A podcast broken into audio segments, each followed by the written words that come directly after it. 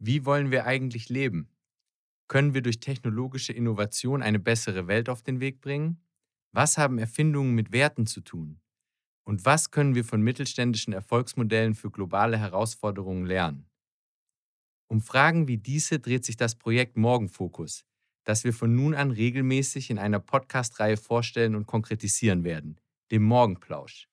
Mein Name ist Fabian Erhardt, ich bin freiberuflicher Philosoph und Gastgeber der Gespräche, in denen wir klären wollen, welche Kompetenzen wir brauchen, um aktiv unsere Zukunft zu gestalten. Morgenfokus selbst ist ein Work in Progress, aber nun weit genug, um sich schrittweise zu öffnen und Interessierte an dem Projekt teilhaben zu lassen. Wer darüber auf dem Laufenden bleiben möchte, findet uns auf www.morgenfokus.org. Heute ist es mir eine besondere Ehre, Dr. Tom Poljanczek zu begrüßen, wohnt in Tübingen, forscht und lehrt in Göttingen und beschäftigt sich schon über ein Jahrzehnt mit Fragen, die um die Technik kreisen.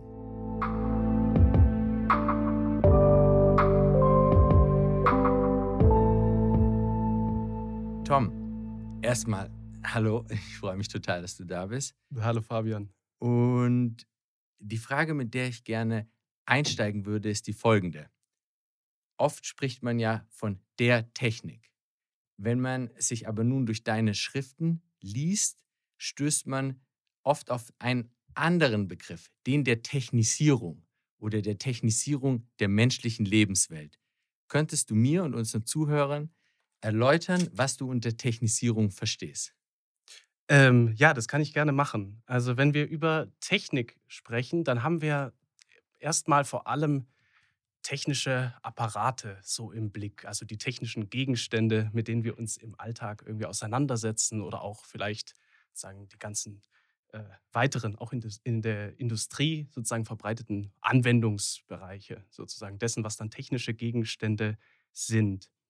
Mit dem Begriff der Technisierung der Lebenswelt will ich vor allem auf den Umstand abheben, dass die Technik immer ein Prozess ist, der sich auch schrittweise sozusagen in unseren Alltag hinein schreibt oder in unserem Alltag bemerkbar macht, könnte man sagen. Und ähm, unter Prozessen der Technisierung würde ich all dasjenige fassen, was irgendwie dazu beiträgt, dass wir unsere alltägliche Welt äh, uns besser erwartbar machen. Also die Technisierung hebt quasi darauf ab, so etwas wie eine, ich spreche da manchmal von einer sichernden Vorstrukturierung situativer Möglichkeitsräume, und die Idee ist, dass das, was wir häufig sozusagen unter Technik fassen, eigentlich so eine Vorstrukturierung ist oder auf so eine Vorstrukturierung abzielt. Beispielsweise, es klingelt und dann weiß ich, jemand steht an der Tür. Genau, das wäre sehr einfache, äh, ein sehr einfaches Beispiel für so eine Form von Technisierung. Wir haben hier quasi einen Prozess, der ähm, sozusagen auf bestimmten Technologien dann basiert, der es uns erlaubt, bestimmte Dinge sozusagen sicher und zuverlässig erwarten zu können. Und die Idee ist, dass Technisierung insgesamt quasi die Menge all solcher Prozesse eigentlich beschreibt, die uns im, den Alltag erwartbarer machen.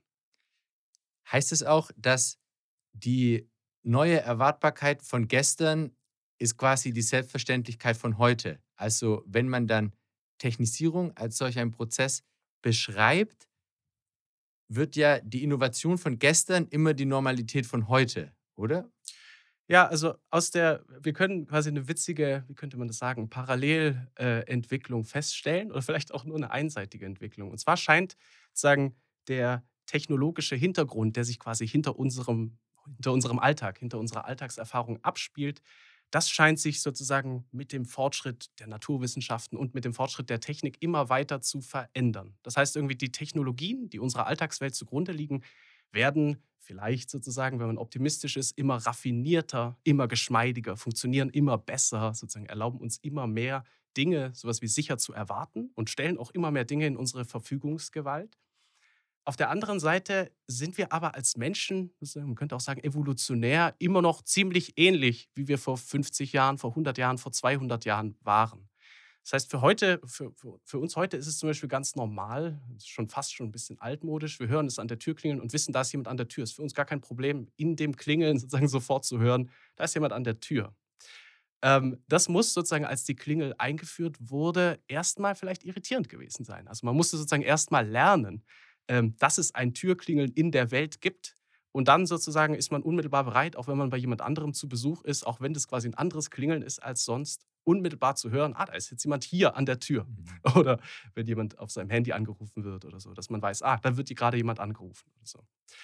Ähm, das heißt, als Menschen sind wir immer noch sozusagen in derselben Weise Gewohnheitswesen, die sich sowas wie auf Erwartungsroutinen einstellen und kalibrieren. Und uns ist im Grunde sozusagen relativ egal, wie genau die Technologien da im Hintergrund sozusagen eigentlich funktionieren. Also was eigentlich die Prozesse sind, die das alles erlauben. Ne? Das wird ja sozusagen mit der Zeit auch immer komplizierter.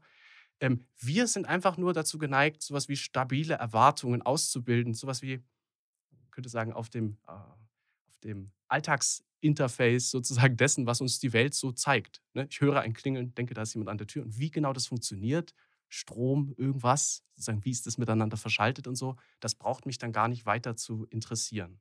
Ja. Aber wie ist es dann? Also neue Technologien stecken neue Möglichkeitsräume ab. Mhm. Und dann scheint sich ja das ewig gleiche Schauspiel zu wiederholen, dass die Menschen irgendwie nostalgisch sind bezüglich der vergangenen Möglichkeitsräume. Ich muss gerade daran denken, dass dann kommen zum Beispiel neue Sensoren und dann fangen Autos an, selbst die Scheibenwischer anzuschalten. Und dann vermehren sich auch die Stimmen derer, die sagen, oh, ich will aber selber die Scheibenwischer anschalten, weil hier wurde dann der Möglichkeitsraum und die mit ihm veränderten Erwartbarkeiten transformiert.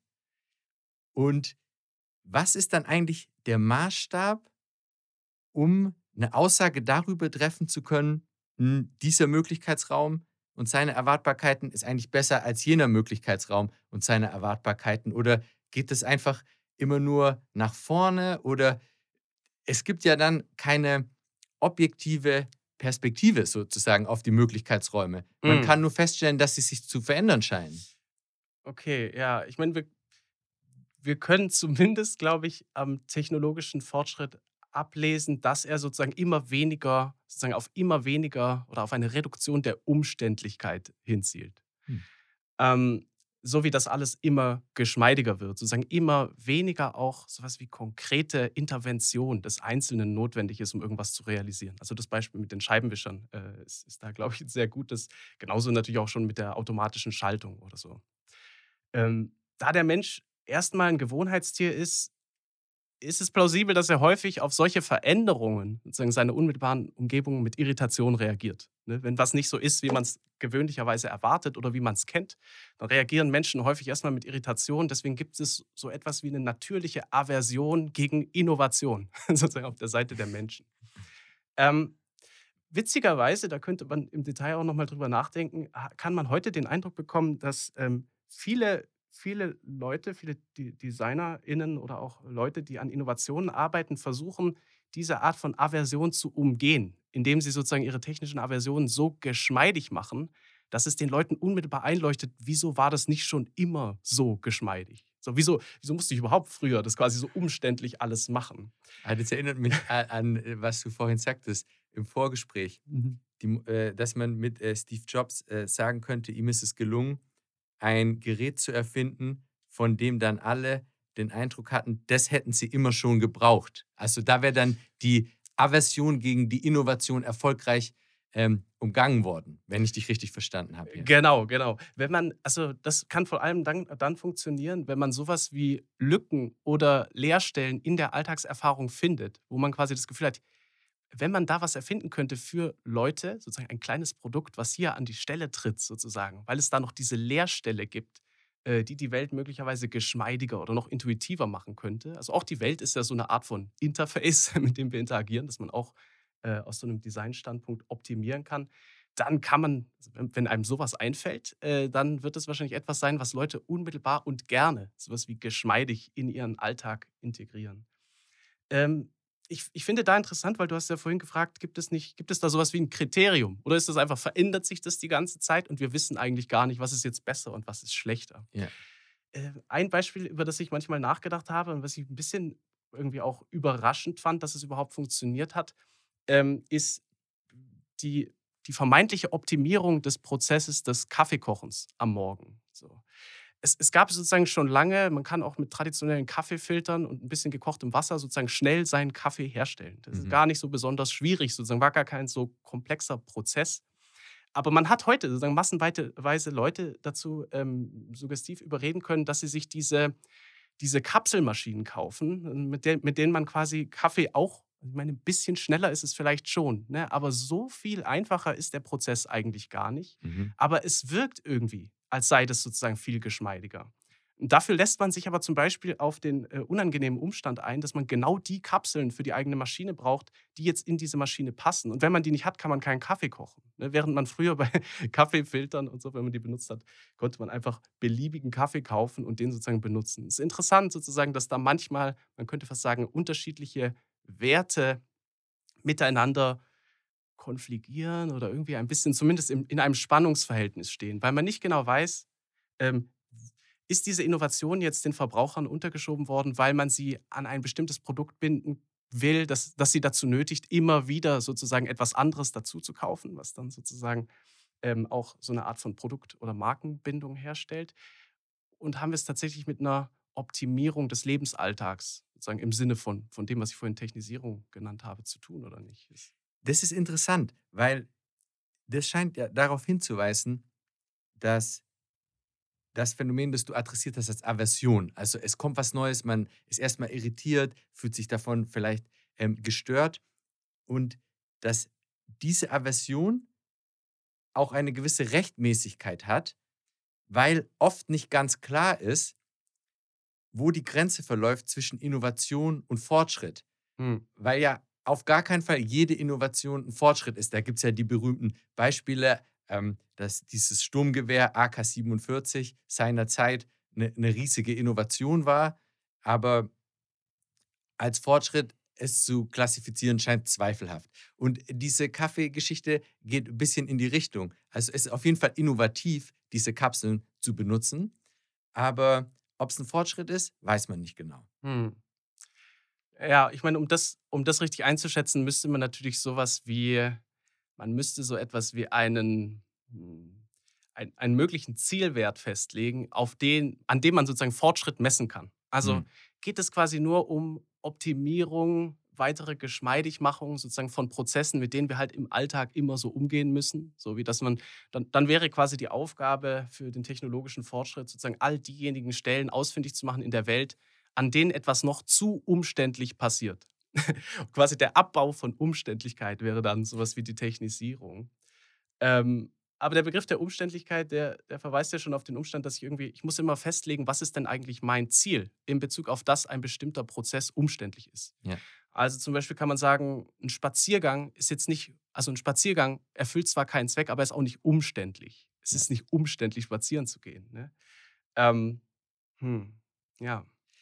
Ich meine, es scheint ja so zu sein, dass dieser Prozess der Technisierung und seine Effekte auf unser Leben, auf unseren Alltag einen Doppelcharakter hat, den man auch oft an sich selbst und an anderen wahrnehmen kann.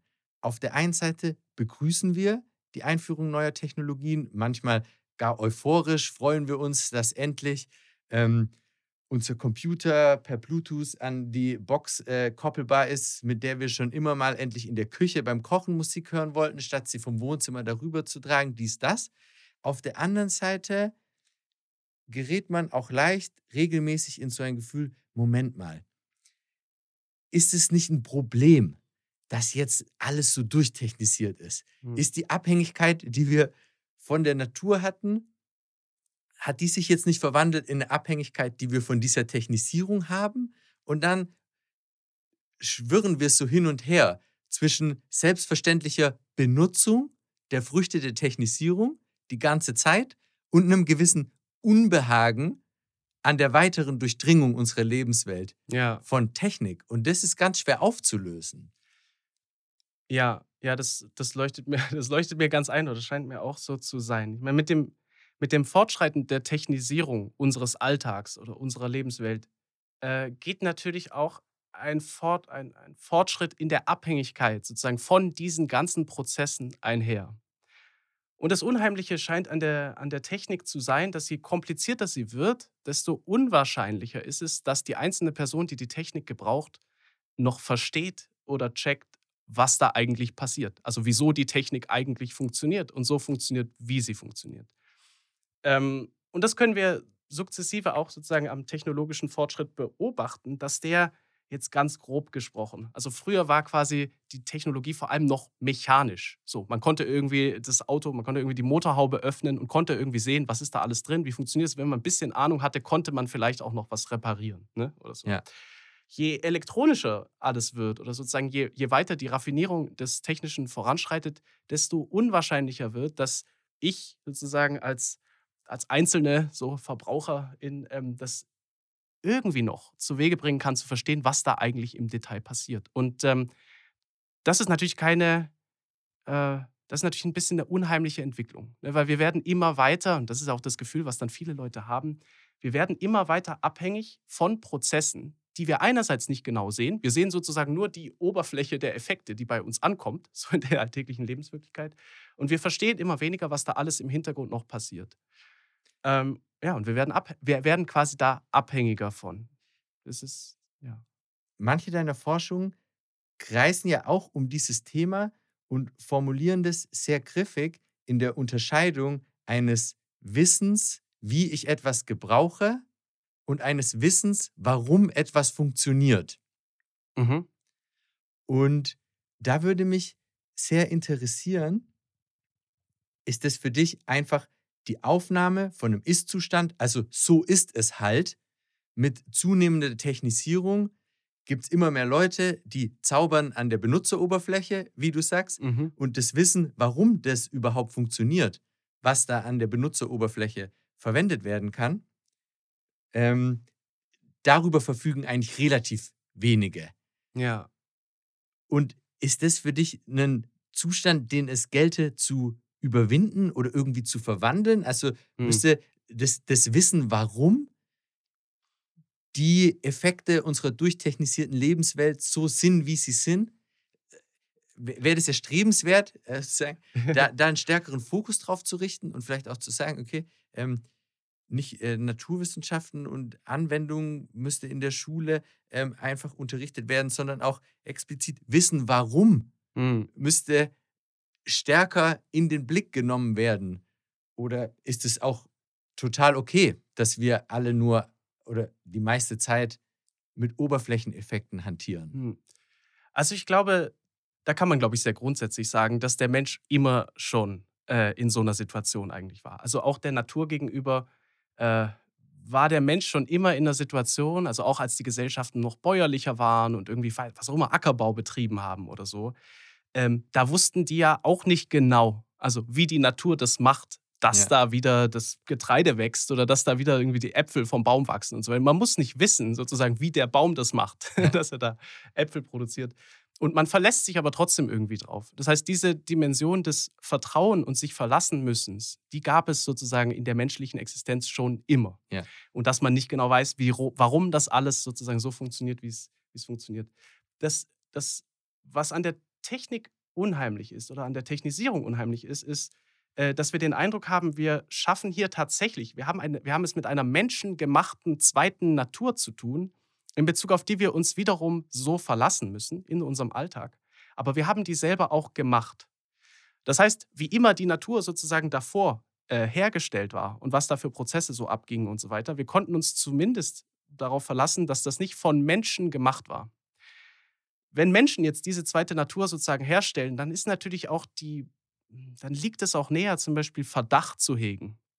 So wie, wieso ist zum Beispiel eine bestimmte App, wieso funktioniert die in dieser Art und Weise? Ist das sozusagen nur für mich gemacht, dass mein Alltag geschmeidiger wird? Oder ist das möglich, hat jemand anders sozusagen noch ein Interesse gehabt, der sozusagen das mit komponiert hat, äh, wie, wie das Gerät funktioniert oder so?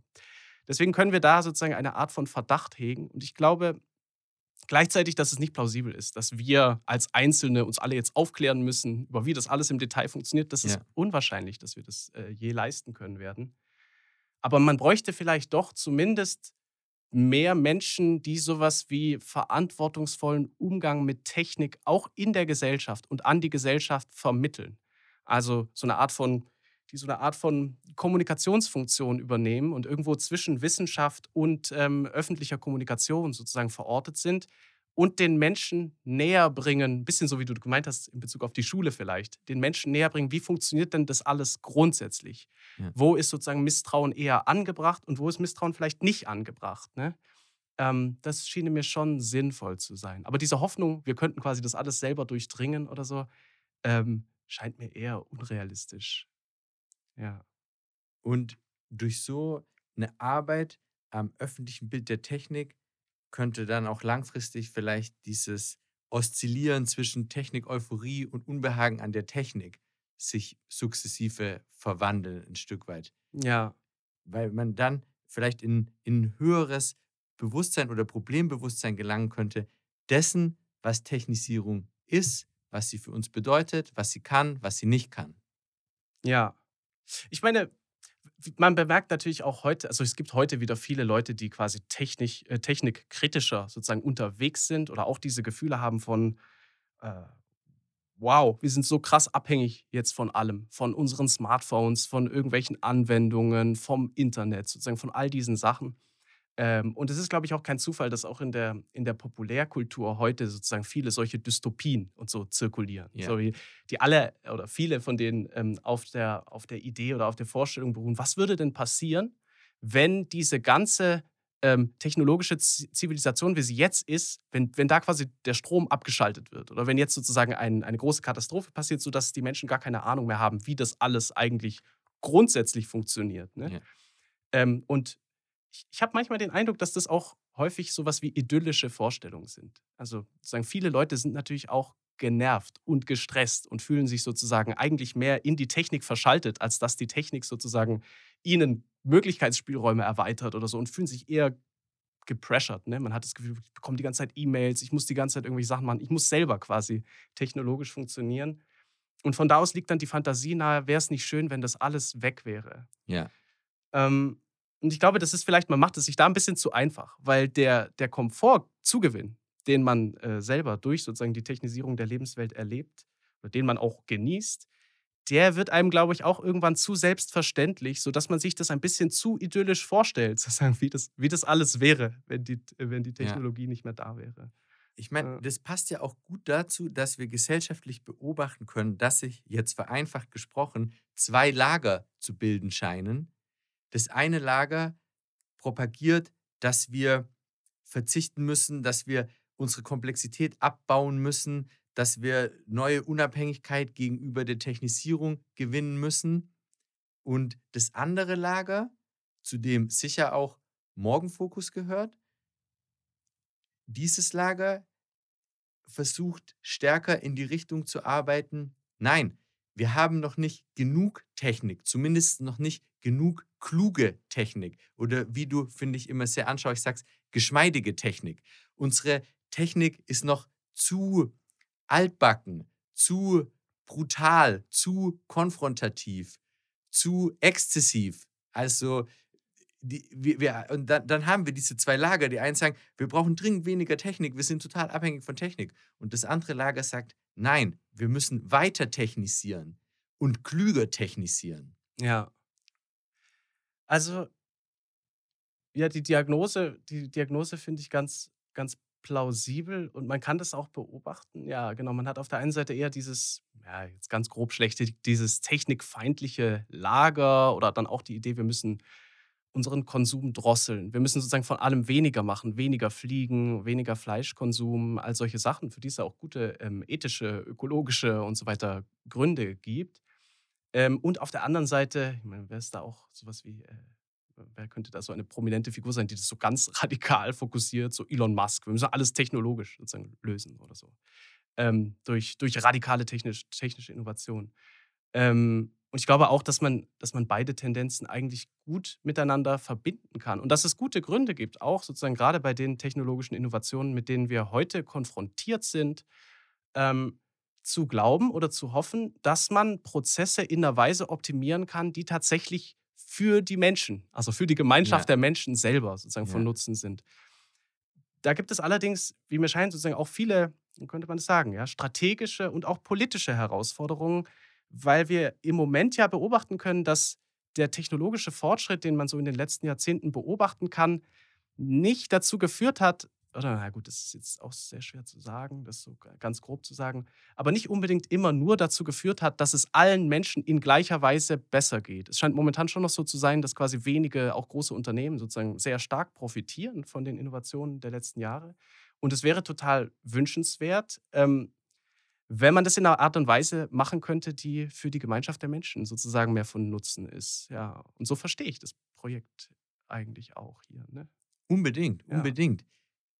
Jetzt, wo du Elon Musk ansprichst, da äh, interessiert mich Folgendes. Also, ähm, es scheint elementar zu sein für so eine äh, moderne Gesellschaft zu Beginn des 21. Jahrhunderts, die innovationsgetrieben funktioniert, dass dieses Vertrauen, dass die Innovation auch für uns stattfindet und nicht neben uns oder an uns vorbei oder über uns hinaus.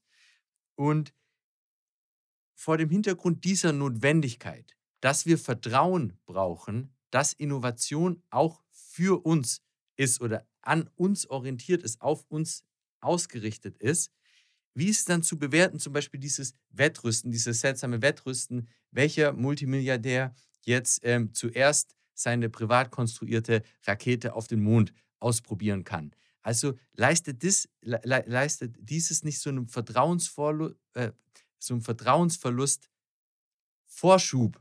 Mhm. Also, weil man da dann das Gefühl hat, okay, wow, äh, Milliarden an Geld, ähm, Billionen an ähm, Gehirnzellen und ähm, Aberbillionen ähm, Minuten, Stunden an Zeit werden mhm. aufgewendet mhm. für etwas, von dem kaum begreiflich ist, wie es jetzt für uns wirksam werden kann und soll. Mhm. Ja, ich meine, das ist irgendwie eine sehr spezifische und auch komische Konstellation. Man hat fast den Eindruck, es, also gerade in diesem sagen, Streit oder Wettbewerb zwischen äh, jetzt äh, e-, Elon Musk und Jeff Bezos, zum Beispiel, wer, wer, wer ist jetzt als erstes im All oder so. Ähm, da scheint es ja um eine Art von symbolischem Wettstreit zu gehen, tatsächlich so ein relativ primitives, äh, primitives Erster sein wollen wie man das vielleicht sonst aus dem Kalten Krieg kennt oder so. Und vielleicht ist das zumindest bezeichnend, ne? weil ähm, im Kalten Krieg waren es sozusagen noch sowas wie Welt, was man damals Weltmächte genannt hat, die sich da gegenüberstanden und so einen symbolischen Kampf ausgefochten hatten. So, wer ist jetzt hier der Stärkere? Wer schafft es als erstes, irgendwie Satelliten ins All zu schießen oder was auch immer? Ja. Und dass wir das heute wiederholt finden auf der Ebene von so, so Chefs von so Großunternehmen, ähm, von so riesigen Großunternehmen, die sowas ähnliches, so einen ähnlichen symbolischen Wettbewerb auskämpfen, der offenbar aus, auf einer relativ primitiven, sowas wie archaischen Logik basiert von wer ist hier der Stärkere oder so.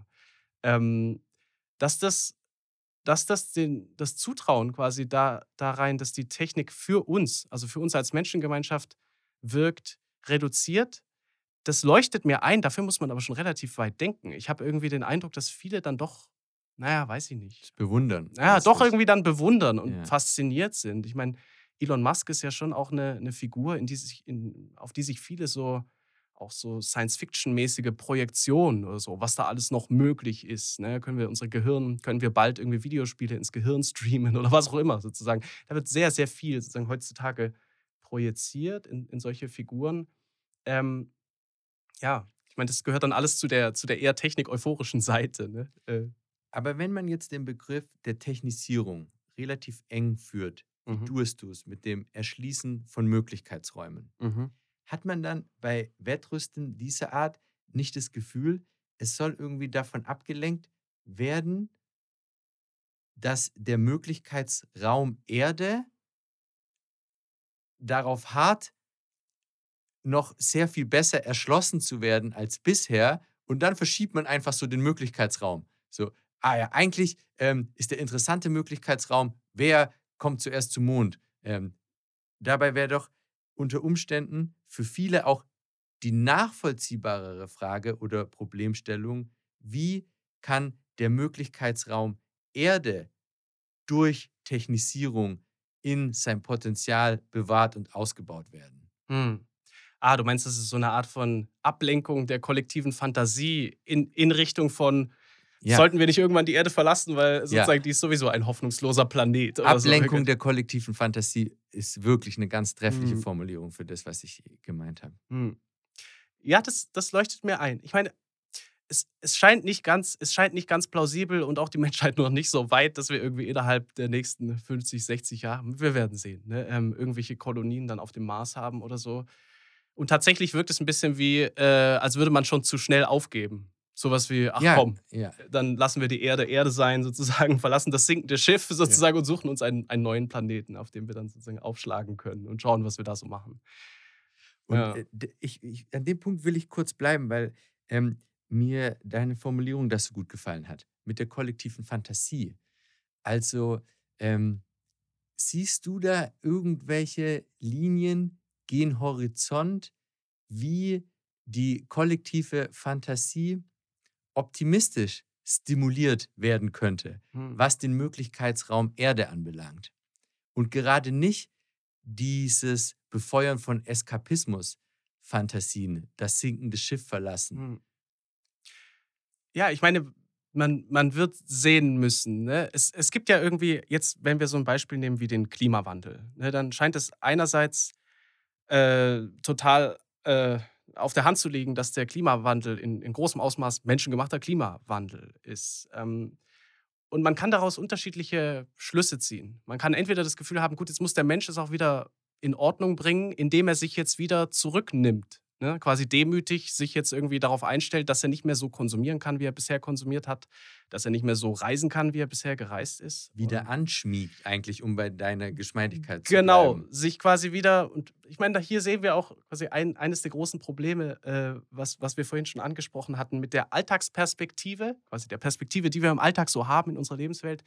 Ähm, und demjenigen, was dieser Alltagsperspektive ermöglichend zugrunde liegt. Ne? Wir hatten es vorhin schon gesagt, bei der Natur, auch die liegt irgendwie ermöglichend ähm, dem Umstand zugrunde, dass man irgendwie das Feld beackern kann oder so. Ja. Genauso wie die Technologie ermöglichend zugrunde liegt. Und natürlich bleibt bis auf weiteres die letzte aller Grundlagen gewissermaßen die Erde selbst. Ne? Ja. Die Erde selbst als irgendwie ein äh, ökologisches Treibhaus auch, in dem ein bestimmtes Klima herrscht, in dem bestimmte äh, sozusagen Sauerstoffsättigung in der Luft ist und so weiter.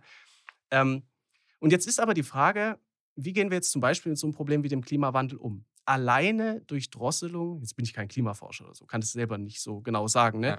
aber alleine durch Drosselung des Konsums, durch äh, Drosselung des CO2-Ausstoßes und so, werden wir wahrscheinlich den Klimawandel auch nicht aufhalten. Das ja. heißt, ähm, es ist sinnvoll, finde ich, und total plausibel, dass man sagt, wir müssen unsere Prozesse verlangsamen. Wir müssen schauen, wie wir weniger CO2 ausstoßen, alternative Technologien und so weiter finden. Ja. Aber es ist auch, finde ich, überhaupt nicht unplausibel und ähm, eigentlich sozusagen im Sinne von so einer positiven Imagination. Wie könnte denn die Zukunft werden?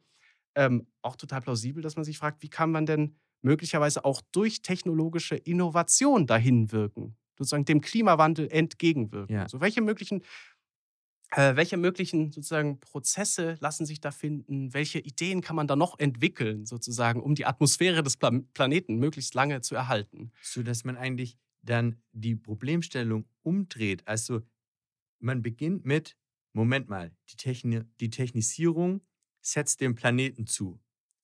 Und dann durch die Verklugung der Technisierung vielleicht zu einer Ausgangslage hindurchstößt, wo man dann ähm, äh, feststellen kann, hier durch, durch die angemessene, angemessen geschmeidige, angemessen rücksichtsvolle, angemessen ressourcenschonende und trotzdem effiziente Technisierung können wir vielleicht einen Planeten ähm, konstruieren, der leistungsfähiger ist als ohne ohne die Technisierung sozusagen, also die bessere Erde sozusagen, von, ja. der, von der Vernutzung in die Aufwertung. Eigentlich so ein Stück weit. Ja, ich meine, da, man gerät da natürlich in ein schwieriges Terrain. Ne? Ja. Ich glaube auch, dass da, wie können, könnte man das sagen, in Bezug auf die Art und Weise, wie die kollektive Fantasie funktioniert, auch zum Beispiel in Bezug auf den Klimawandel, funktioniert das auch heute häufig noch in so Kategorien von Schuld, menschlicher Schuld ja. und menschlicher Pflicht zur Wiedergutmachung. Ja. Also das, so wie wir haben uns jetzt quasi an der Erde versündigt, indem ja. wir zum Beispiel so viel konsumiert haben oder diese, diese technologischen Innovationen unbedacht vorangebracht haben in einer Art und Weise, die der Natur ähm, schadet. Und jetzt müssen wir es wieder gut machen. Und mir scheint es möglicherweise nicht das beste Paradigma zu sein. Also man könnte vielleicht überlegen, ob es nicht auch sinnvoll sein könnte, quasi statt in dieser Idee von, wir haben jetzt Schuld auf uns geladen und wir machen es wieder gut, ob man nicht auch Prozesse verbessern kann. Das Problem, was natürlich sofort nahe liegt ja. und was alle Technikskeptiker sofort sozusagen auch auf den Plan rufen werden, ist, naja, ob man da nicht eher verschlimmbessert. Ne? Ob die Natur nicht schon in Ordnung ist, ob die Gleichgewichte der Natur nicht schon sozusagen gut funktionieren, wie sie das tun. Diese Teufel, den Teufel mit dem Belzebub austreiben. Genau. Argumente. Ja. Genau. Aber ich bin mir wir sollten auf jeden Fall nicht davon ausgehen, dass die Natur sozusagen an sich schon sozusagen für alle Zeit sowas wie ein, ein, ein, ein schön funktionierendes, harmonisches Gleichgewicht auf immer ist. Ne? Wenn man irgendwie in die, in die Geschichte des Planeten zurückschaut und so oder auch in die Zukunft des Planeten, ne? irgendwann explodiert die Sonne und so. Ich meine, das ist das noch sehr, sehr lange hin. Ne? Ja. Aber äh, wenn wir quasi die Hoffnung haben, dass die Menschheit sich auch über die Explosion der Sonne hinaus irgendwann soll erhalten werden, dann müssen wir offenbar eine technologische Lösung für das Problem finden. Ne? Und dann reicht es nicht, dass wir sagen, nö, wir drosseln jetzt hier den Konsum und warten dann quasi hier auf der Erde, bis das passiert. Das ist jetzt ein radikales Beispiel. Ist ja, noch ja. sehr fern, aber es ja. ist auch keine bloße Fiktion. Ne? Irgendwann äh, werden auch solche Fragen, solange die Menschheit überhaupt so lange durchhält, was ja auch gar nicht hier ausgemacht ist, ähm, auf dem Zettel stehen. Und anders, ich kann mir nicht vorstellen, wie man das anders als in irgendeiner Weise technologisch angehen kann, solche Probleme.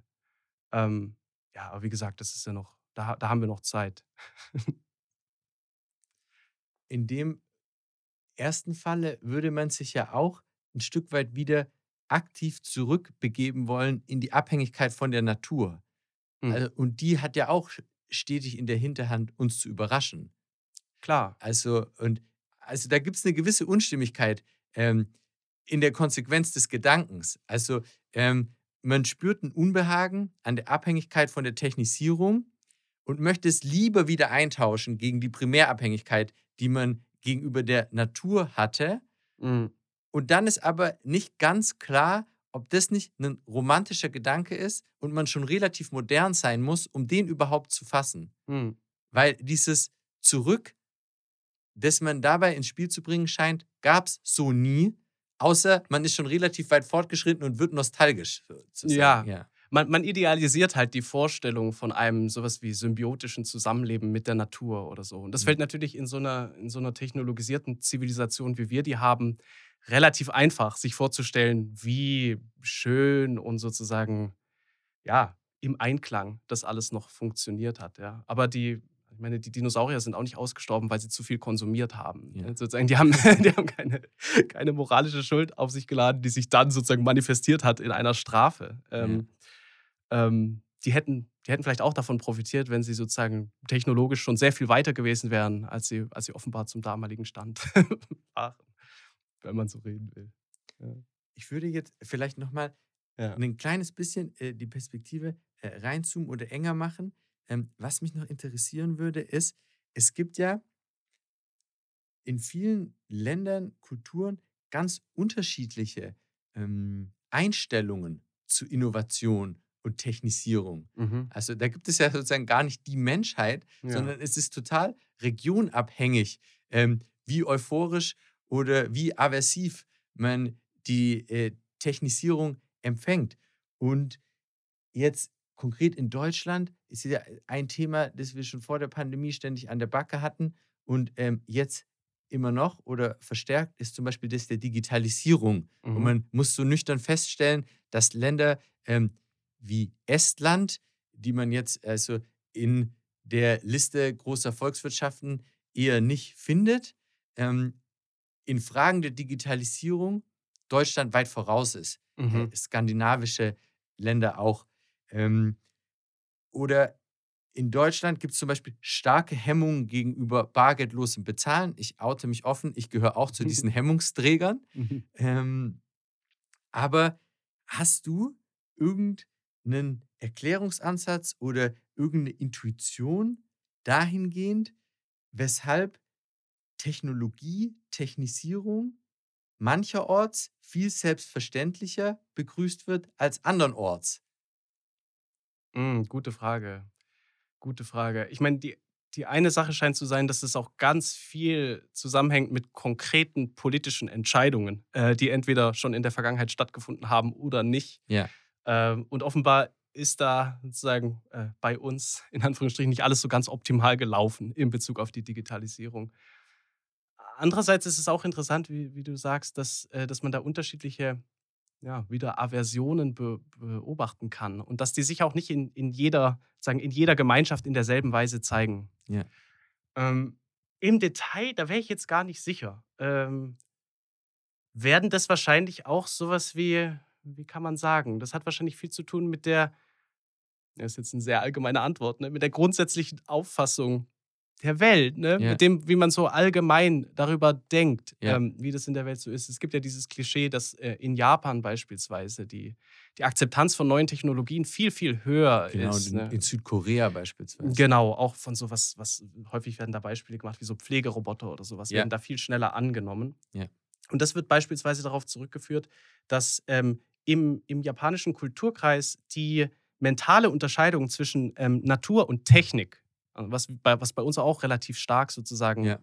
sowas wie äh, sich eingeschrieben hat in so unser mentales, in unser Mindset, äh, so, dass die da nicht so stark ausgeprägt ist. Ja. Sodass ähm, in Japan, müsste man dann aber nochmal im Detail überprüfen, quasi die Leute eher dazu bereit sind, die Technik tatsächlich wie Natur sozusagen Als zu erweiterte akzeptieren. Natur. Genau, einfach zu akzeptieren, während bei uns offenbar dieses das Natürliche versus das Künstliche, diese Art von Opposition noch stärker auch in den Ja. Bewusstseinen verankert ist.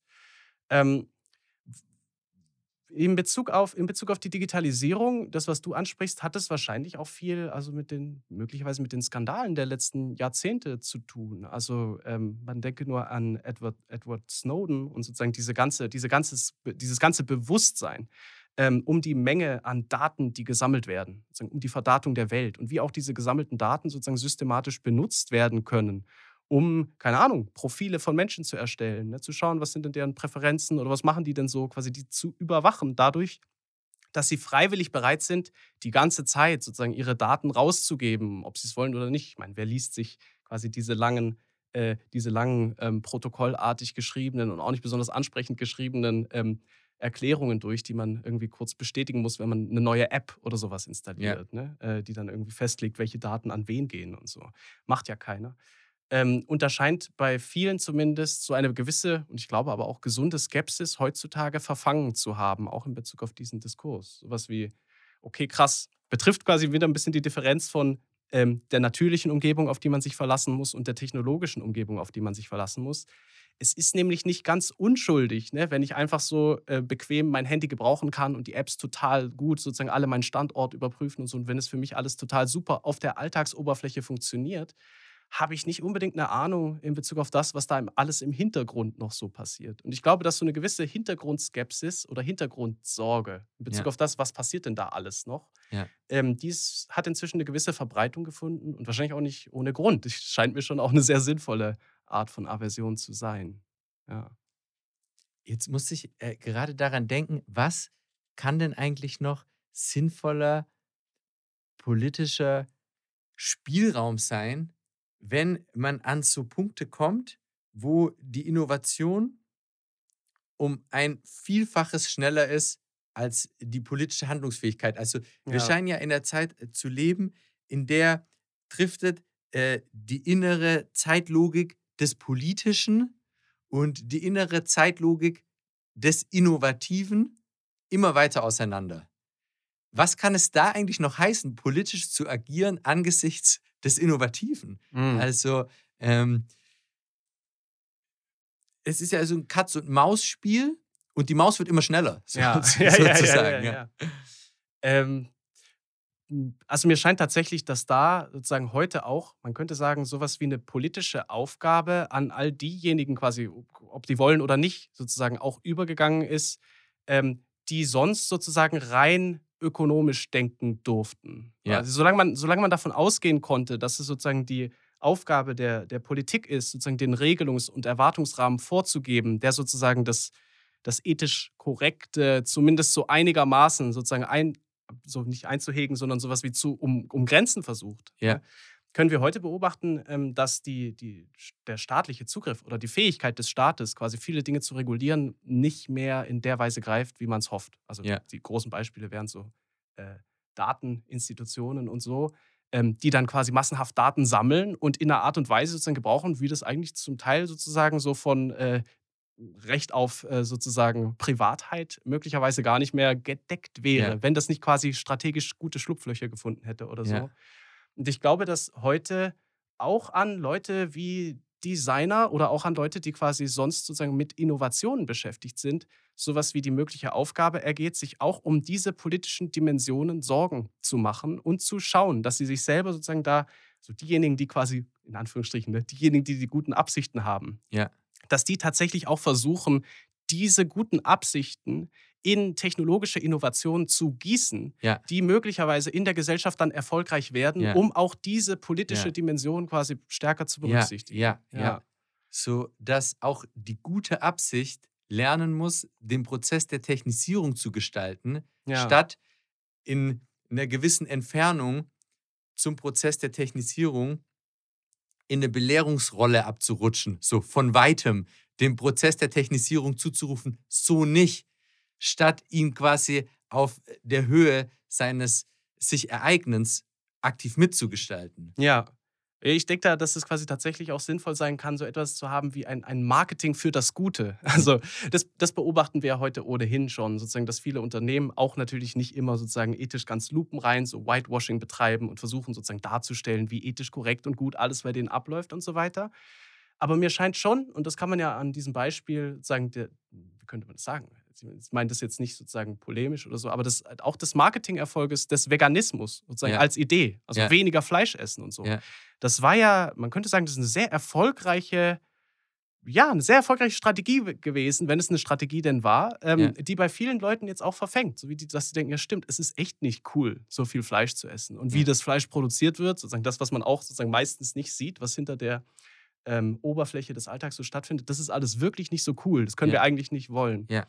Und ich glaube, dass Ähnliches auch in Bezug auf äh, solche anderen Prozesse möglich wäre. Also, dass Unternehmen heute auch auftreten könnten und sagen, schaut mal, wir kümmern uns tatsächlich auch um äh, eine sowas wie sustainable Zukunft der menschlichen Gemeinschaft. Und es gehört tatsächlich auch, obwohl wir auch ökonomische Interessen haben, darüber muss man ja nicht lügen Ja. oder so, ähm, gehört aber trotzdem auch tatsächlich zu unserem Projekt und zu unserem Ethos. Also Ja, nicht, das heißt jetzt nicht, dass die quasi dann einfach die Aufgabe der Politik übernehmen sollten. Das Ja. wäre natürlich fatal, äh, sagen, wenn, wenn die Politik, also wenn man glauben würde, die Politik wird überflüssig und wir schauen jetzt, dass es nur noch ethische Unternehmen gibt. Ja. Ähm, aber ich glaube, solange da so eine Leerstelle besteht, wie du sagst, dass Ja. sozusagen die Tech äh, Technisierung oder der Fortschritt selber schneller wird, als die politische Regulation sozusagen hinterherkommt, scheint mir das tatsächlich eine, eine Strategie zu sein.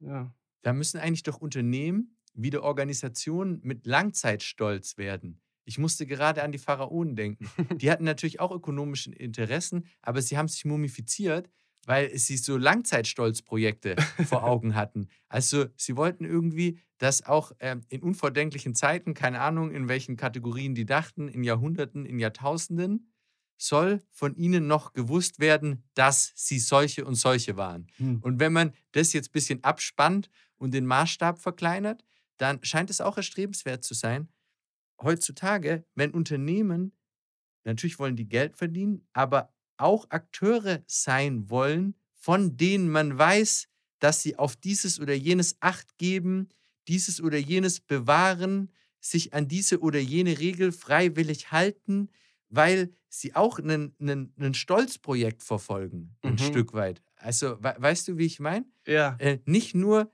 nehmen, was sie kriegen können, sondern auch wirklich hoch geschätzt werden wollen, als die, als die sie sich zu verhalten versuchen. Mhm. Ja, da, da muss man natürlich aufpassen, dass, dass sozusagen am Ende nicht äh, Elon Musks sozusagen in das, ins All geschossener Tesla äh, Nee. sozusagen der moderne Sarkophag wird. Ne? Also das dann irgendwie, dass dann, dass dann, dass dann das sozusagen das Stolzprojekt war und ja. jetzt für immer schwebt da dieser Tesla sozusagen ja. noch äh, auf Ewigkeiten ja, hinaus ins All oder so. Ist ja auch so ein moderner Sarkophag. Eigentlich auch noch ein bisschen, man könnte sagen, der, der thront ja tatsächlich dann im Universum oder so. Das scheint ja auch so eine Art von Stolz, Fantasie für die Ewigkeit zu sein, ähm, die die Musk sich da selber realisiert hat, sondern das müsste dann tatsächlich so etwas wie, was könnte man sagen, so etwas wie ein ethischer Stolz sein. Ja. Ähm, der auch als solcher dann anerkannt werden müsste. Ja. Ne? Das ist, dass man nicht nur denkt, wow, was für eine große, beeindruckende Person. Ja. Und gerade wenn, wenn wir jetzt quasi Elon Musk so als Klischeebild verwenden, so funktioniert ja ein bisschen eher auch als Figur. So wie, wow, der geniale Erfinder sozusagen, der dann als genialische große Figur, das ist ein bisschen so eine, auch so eine Männerfantasie einfach, sagen so, ein gewaltiger Erfinder zu sein und dann eigentlich egal. So wie ja. Menschheit eigentlich egal, ja. aber diese Person so total genial. Das ist ja. so, ähm, sondern das müsste dann tatsächlich sowas sein wie, das müsste ein Stolz sein, der sich selbst auch sozusagen vor die Zukunft äh, der, der, der künftigen Generationen sowas wie hinter die zurückstellt. Ja, ja. Also ja. Ein, ein bescheidener Stolz. Ja. So müsste das dann sein, der aber, da verkörpert wird. Aber ja. es wäre irgendwie schön, wenn so ein Stolz in hohem, in hohem Ansehen stünde. Also mhm. sozusagen, guck mal, dieser Mensch hier ähm, treibt Innovation voran, ähm, macht Geld und ist umsichtig, sozusagen. Und ähm, deshalb wird er auch nicht in dem Moment, indem er kein Geld mehr verdient, ähm, verschwinden aus dem Spiel des sozialen Renommee, sondern da ist was, was bleibt. Trotzdem. Also, ja. Ja, ja, ja ich meine, ja. Das wäre dann quasi, das dürfte dann halt nicht einfach nur auf der Fantasie basieren, möglichst, möglichst die eigene Selbstwirksamkeit in der Welt zu maximieren, ja. indem man irgendwas genau, verändert. Genau. Ja, also, das hat man ja ein bisschen manchmal sozusagen bei so äh, innovativen Figuren das Gefühl, eigentlich ist die Hauptidee, ich will irgendwas irgendwie soll die Welt total anders sein, nachdem ich da war. Also ich will irgendwas verändern. Ähm, und diese andere Idee müsste tatsächlich sozusagen viel bescheidener, viel, viel kleiner sein. Äh, wie können wir denn sozusagen ein, was man menschenwürdig nennen kann, so ein menschenwürdiges Leben in der Gemeinschaft auch langfristig so ermöglichen? Qua Technisierung. Qua Technisierung, ja. ja. Sodass das sozusagen plausibler wird, ähm, dass es solche Leben sozusagen gehäuft in der Zukunft geben wird. Ähm, ja menschenwürdiges Leben auch trotz und mit Technisierung. Hm, da würde ich sagen, wir sind jetzt an einem ziemlich interessanten Plateau herausgespuckt worden von unserem Gespräch. Und ich würde dir an der Stelle gerne herzlich danken wollen für deinen wachen Verstand und deine faszinierenden Gedanken. Ähm, für alle, die mehr wissen wollen, www.morgenfokus.org. Dort findet ihr regelmäßig neuen Content, der sich um Themen dreht, wie diese, die wir heute besprochen haben. Und ich würde auch gerne noch loswerden, dass wer ähm, mehr über die Art und Weise wissen möchte, mit der Tom Poljanczyk philosophiert, der findet einen faszinierenden YouTube-Kanal. Einfach ähm, unter seinem Namen, Tom Poljanczek. Lohnt sich wirklich. Ich bin gespannt. Auch jetzt, dieses Gespräch scheint mir genau diesen Charakter zu haben, an dem wir dran sind, bei Morgenfokus, Work in Progress zu sein und die Frage nach dem, was Möglichkeit, Möglichkeitsraum werden kann und werden soll, wirklich so offen wie möglich zu stellen. In diesem Sinne, vielen Dank. Ja, vielen Dank, dass ich hier sein durfte.